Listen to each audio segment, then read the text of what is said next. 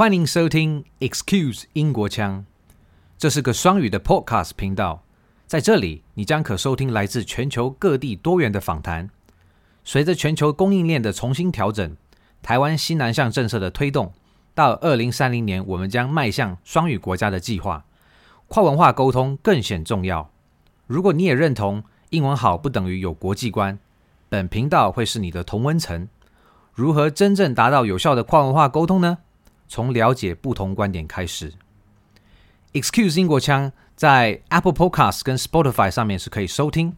从为爱留台湾的英伦绅士 Barber 到上海猎头分享如何写履历与求职信，从加拿大作家用双脚绕台湾海岸线一圈，到来自英国定居荷兰的叛逆传奇英文文案，甚至从布农族出身投身于全球推广原住民文化的艺术策展人。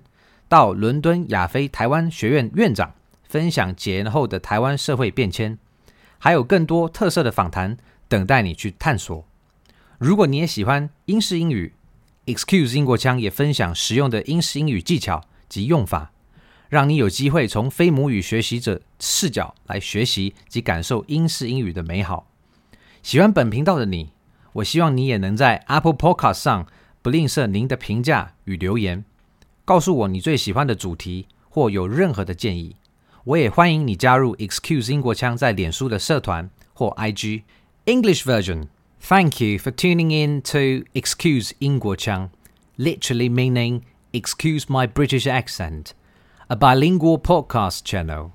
Here, you'll be able to access unique interviews from around the world.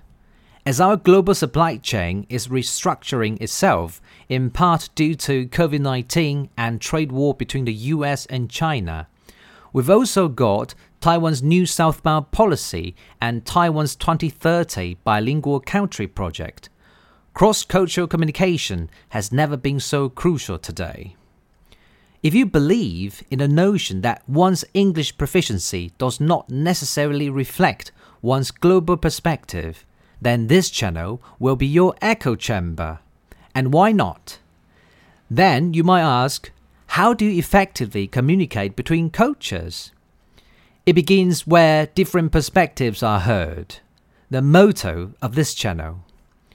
You could access the episodes on Apple Podcasts and Spotify. From British barber settling in Taiwan for love to Shanghai headhunter sharing how to write CV and cover letter. From Canadian author walking along the entire coastline of Taiwan on foot, to rebellious legendary English copywriter based in Amsterdam.